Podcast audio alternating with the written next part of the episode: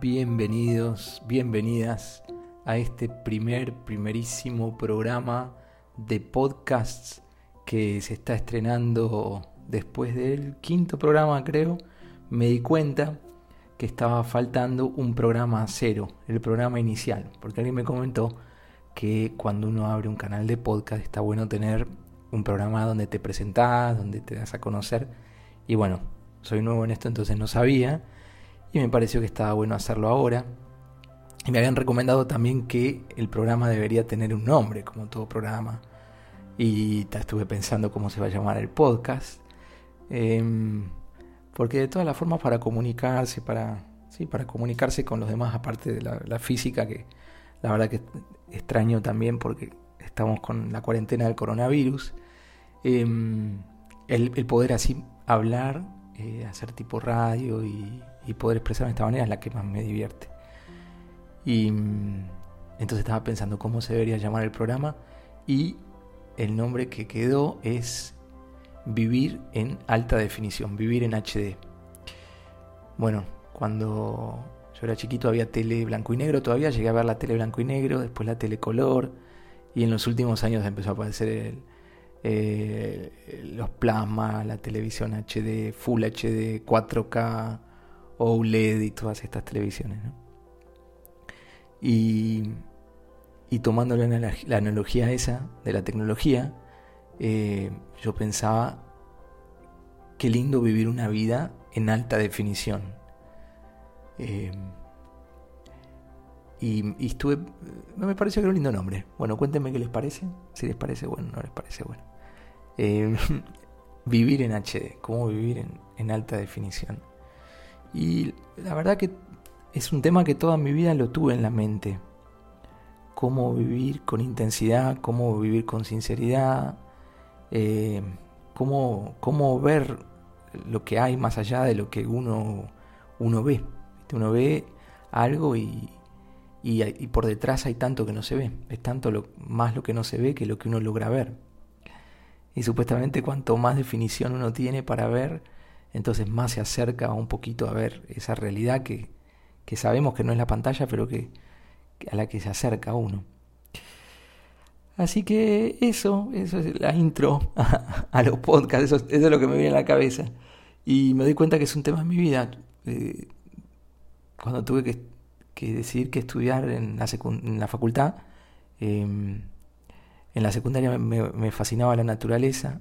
Yo soy chico de ciudad, pero tuve un profesor de gimnasia que me llevaba a la montaña, se llamaba Edmundo Miramón, y nos llevaba a los chicos a, a la montaña a aprender, de acampar, de cocinar juntos, de hacer un ascenso. Y aprendí un montón ahí. Y cuando llegué a la montaña por primera vez me di cuenta, dije, wow, esto es la vida. Y ahí no mirábamos tele, mirábamos el fuego a la noche, las estrellas, hacíamos sketch, jugábamos, y convivíamos y cocinábamos. Entonces surgían un montón de temas, como manejarnos en grupo, cómo crecer juntos, cómo sentirnos uno. Y, yo creo que aprendí más en esos, esos viajes que tuve con, con él y con mis amigos de la secundaria que, que de todo lo que uno lee sobre la vida, sobre el respeto a la naturaleza. Y siempre que volvía a la ciudad sentía, no, esto no, esto no es, esto es como ver todo en blanco y negro a comparación de, estar en un bosque, estar en un río. Y bueno, en toda esa época, para mí, la alta definición tenía que ver con estar en, la naturaleza. Y viste que a los 17 años uno, si, puede estudiar, elige la carrera en base a lo que piensa, a lo que le dicen. Y yo dije, voy a estudiar biología, porque si me gusta la naturaleza, vamos a estudiar la naturaleza. Y me acuerdo durante la carrera también que estudiaba cada cosita que estudiaba, matemática, física, las materias básicas de química, de biología. Era todo como no lo podía creer. Era como poner una lupa sobre cada cosa. Me acuerdo la primera vez que fui a una clase de, botánica y me explicaron que las flores eran los órganos sexuales de las plantas, de las angiospermas. Y yo, como nunca me di cuenta.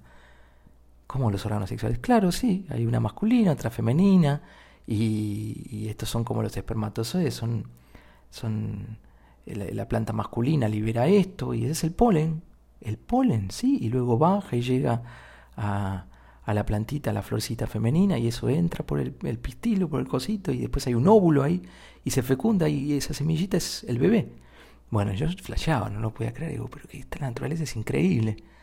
La vida es increíble. Y cada, cada cosa que estudiaba me daba cuenta que me estaban contando la introducción, la introducción. Y aparecía física 1, física 2, física 3, pues óptica, y terminabas la carrera y te decían, no, de física los biólogos no saben nada, comparación de los que estudian física. De química, no, los biólogos no saben nada. Matemática, ni empezaron. Entonces con la ciencia tenía esta fascinación y decía, wow, cuanto más profundizás, más chiquito vas, más misterioso se pone todo, más profundo se pone todo, eh, más definición aparece, más cosas. En esa época tenía una, una conocí una profesora se María Piacuadio Pelusa. Estaba casada con un, un, señor de la India y aparte de ser matemática, doctora en matemática, era, eh, era antropóloga y venía de, de haber vivido supuestamente en el África, creo, con una tribu durante años haciendo eh, teoremas matemáticos que se relacionaban con los ritmos de la música que tocaban y no sé qué cosas. Y esta mujer había armado un grupito de, de loquitos y, estudiamos con ella horas extras de matemática eh, sagrada, la llamaba ella, y todas estas cosas de la matemática increíbles, artísticas, poéticas. Y así tuve un montón de intereses en esa época, me interesaban las culturas precolombinas, los mayas, la astrología de ellos, la astronomía, y, sabía que quería viajar, que quería viajar por el mundo, que la vida no podía ser quedarse en una ciudad, que yo tenía que viajar. En esa época no era tan fácil tomarse un avión, viajar. Y, viajé y empecé a conocer. Y me gustaba estar en otros lugares, escuchar otros idiomas, hacerme pasar como que entendía, no entendía nada. Eh, y, pensaba, caminaba y decía, mira, esto que veo todo mañana desaparece. Porque ya estoy en otra ciudad, en otra ciudad. Y me venía como un instinto nómade fuerte de viajar, de conocer. Ahí mi tío José Luis, mi padrino, me inspiraba porque chiquito yo veía que él había viajado mucho y sentía que la vida en alta definición tenía que ver con conocer muchos lugares, con abrir la cabeza, muchas culturas, estar abierto a lo nuevo y, sentirme dueño del mundo entero. Y, bueno, la vida sí tuvo muchos, muchas cosas lindas para, para aprender, relaciones, pareja, la relación con los papás, con, las, con mis hermanas, con mis abuelos, y las relaciones son un mundo también. Uno puede darlas por hecho o, son un espacio para profundizar, para aprender, para acompañarse, para reflejarse. Y de vuelta, uno puede tomárselo superficial o se lo puede tomar intenso, arriesgar, querer, entregarse a la otra persona, llorar, reírse, bueno, todo lo que hacemos con las relaciones en la vida, pelearse, viajar, ir a verse. Así que romance también tuve suerte de haber tenido un montón de, vida romántica y de, pasión de escribir poemas y grafitis y cosas así. Y, y después de la ciencia me dieron ganas de, de, pensar qué era lo que yo realmente quería de chiquito. Todo y me acuerdo que me gustaba el arte a mis papás. Les gustaba el arte, mi mamá ahora pinta. Ellos si bien son docentes y médicos de, de jóvenes ya hacían teatro, cosas así tengo una hermana actriz, Luz, y entonces empecé a decir, wow, quiero actuar, quiero ver cómo es esto. Me puse a estudiar teatro y un mundo de, detrás de, de, la actuación. Y ahí, de cara dura, empecé a estudiar teatro y actuar y hacer esto. Y nunca me, nunca me divirtió mucho estar con gente que sentía que era monótona. Si bien yo soy monótono y me gusta la repetición siempre me fascinó a la gente que sentía que estaba un poquito loca o que, que, no era tradicional, que decía cosas que nadie terminaba de entender, que no era tan coherente. Y, eso me llevó a tener amistades así muy interesantes, muy linda gente de la que aprendí, eh, artistas y, y, poetas de la vida. Y me enseñaron también sobre el tango, sobre, sobre la poesía. Y el, en el arte de pronto apareció toda otra dimensión que hacía ver a la ciencia como chiquitita. Las emociones, el expresarte, eh, los dolores internos, cómo te ayudan a crear y toda la complejidad de, lo artístico y siempre me encantó el cine y sentarme y ver películas y otra película y cuentos, historias.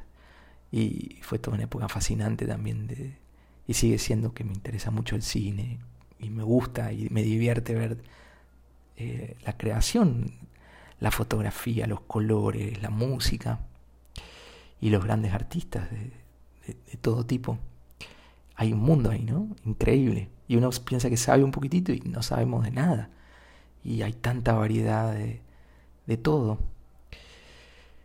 Y, y bueno, así fue transcurriendo el tiempo y después, después del arte y todo eso, me pasó que quería entender algo más y me puse a investigar toda la sabiduría de los pueblos originarios de América Latina, México, esto y lo otro, los libros que te hablan sobre eso, los misterios, los chamanes y cómo vivirían y qué hacen y cómo renuncian a todo y el ego y cómo se, se, estudian a, sí mismos, al, al ego Em, unas cosas así increíbles y que es el mundo de los sueños y te puedes despertar adentro de un sueño.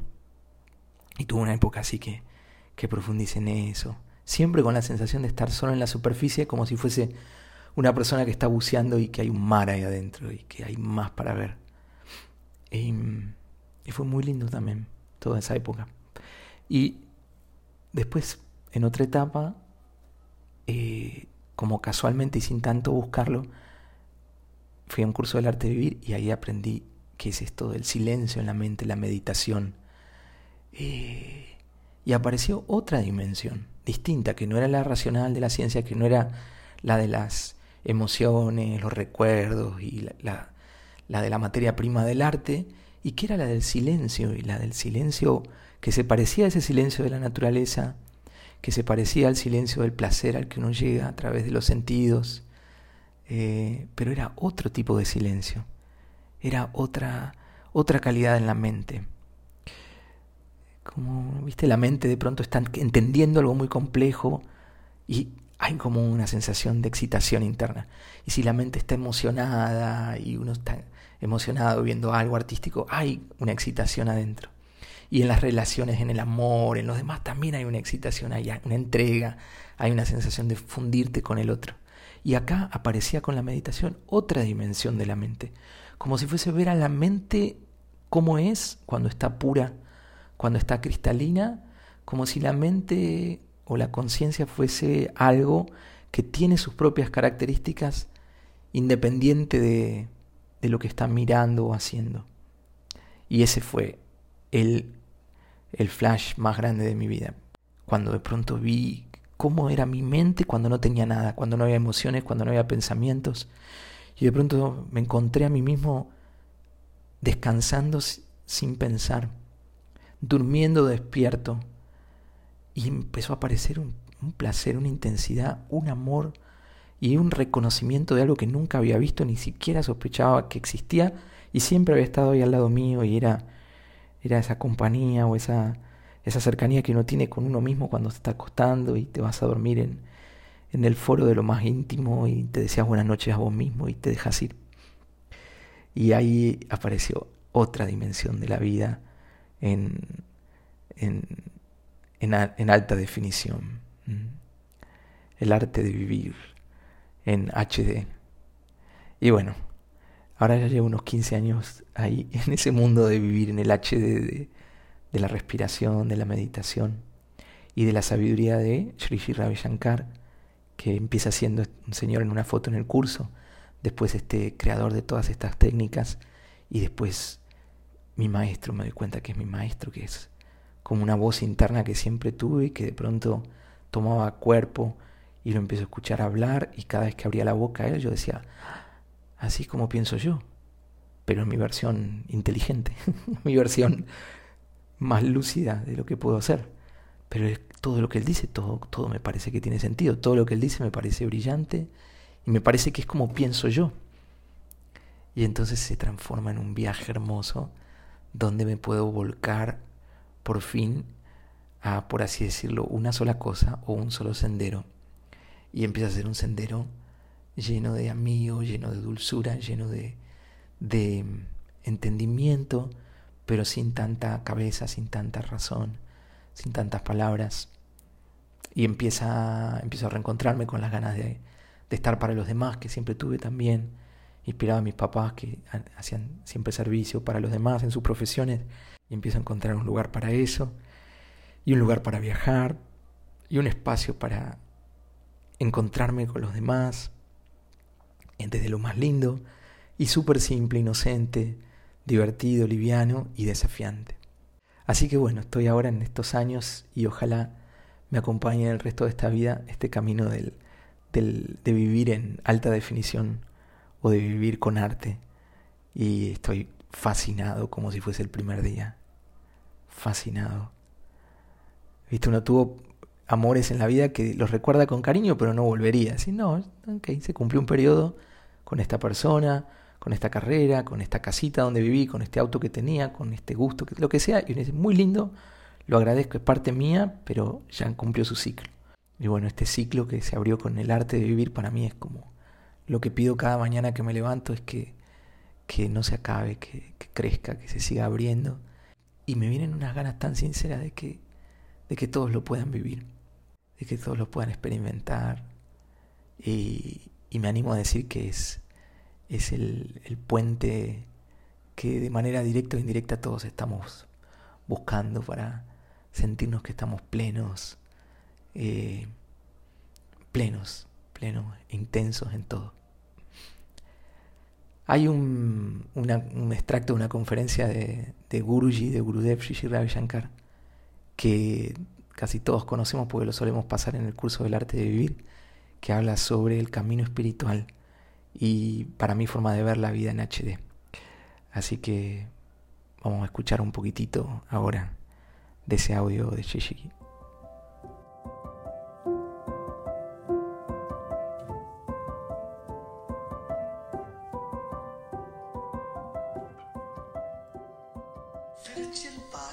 Un camino espiritual requiere de dos cosas.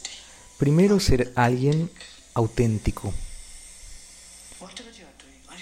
¿Eres auténtico en lo que sea que estés haciendo?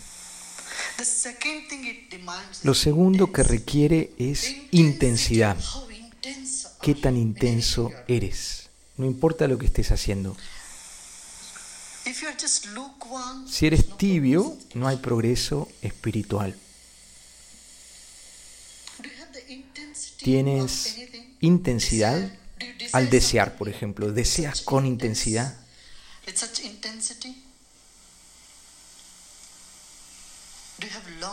¿O tienes anhelo con intensidad? ¿O eres feliz intensamente?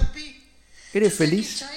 ¿Viste como un niño cuando está contento, como está intensamente contento? No está sentadito, sonriendo, ahí quietito solamente. No, la alegría del niño brota de todo el cuerpo. ¿Observaron alguna vez un nene chiquitito de seis meses cómo se ríe cuando se ríe? Tiene una risa contenida, tibia y tímida. ¿Se ríen así los niños? La alegría del niño explota.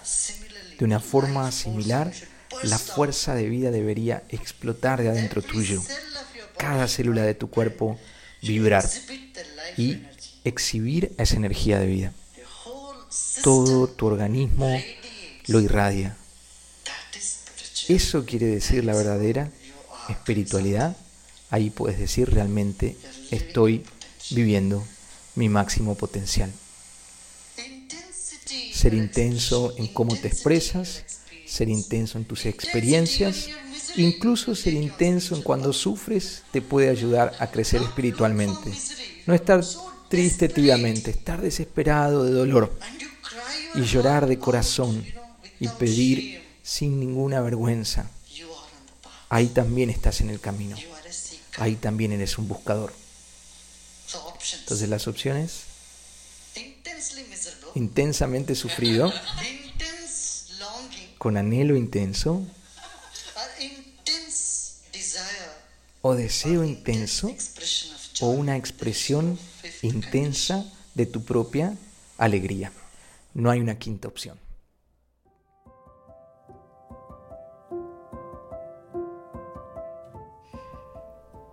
Que les pareció hermoso, ¿no? Hermoso, hermoso, hermoso. Así que te deseo que puedas tener días intensos. Creo que estos días, al menos en esta época, estamos todos viviendo con intensidad. Hoy para mí es martes 31 de marzo. Está terminando hoy el mes de marzo y es intenso de muchas maneras este marzo del 2020. No podemos salir. Yo fui al techo por primera vez acá de la sede del Arte Vivo en República Dominicana subí al techo, hay un techo gigante, inmenso, y ahí vi que se veía el cielo, los árboles, y aparecieron dos vecinos que estaban ahí a distancia socialmente aceptable para estos días y nos pusimos a charlar. Y, creo que esto no poder desplazarnos y no poder hacer la vida cotidiana, a mí por lo menos me lleva a preguntarme qué es lo que quiero de mi vida, cómo quiero vivir. ¿Quiero ser tibio? ¿Quiero ser intenso? Y ahora, ¿qué tipo de intensidad quiero? Porque vieron, Diego recién Guruji cuatro opciones desear con intensidad, teniendo anhelo por intensidad, llorar con intensidad, eh, estar feliz con intensidad, con alegría intensa. Así que, bueno, yo ya elegí, vos puedes elegir y ver qué, te dan ganas de hacer en este tiempito. Ojalá les gusten estos programas. Para mí es, como mi propia terapia el hacerlos porque me conecto con temas que me gustan les voy a contar sobre cine, sobre los textos antiguos de la India, el Bhagavad Gita, el Yoga Vasista, sobre Guruji, Rishi Ravi Shankar, sobre mis experiencias con él, el haber estado con él. Les voy a contar sobre eh, cosas simples como el arte del té, que también es un hobby que tengo ahora nuevo, hace un tiempito que me fascina. Les voy a contar sobre temas de música y de tecnología, que me fascina la tecnología. Bueno, voy a compartir mis gustos, mis cosas y entrevistar un montón de amigos. Así que espero que disfruten de estos programas. Eh, qué bueno que tiene nombre ahora el programa. Así que bienvenidos a Vivir en Alta Definición.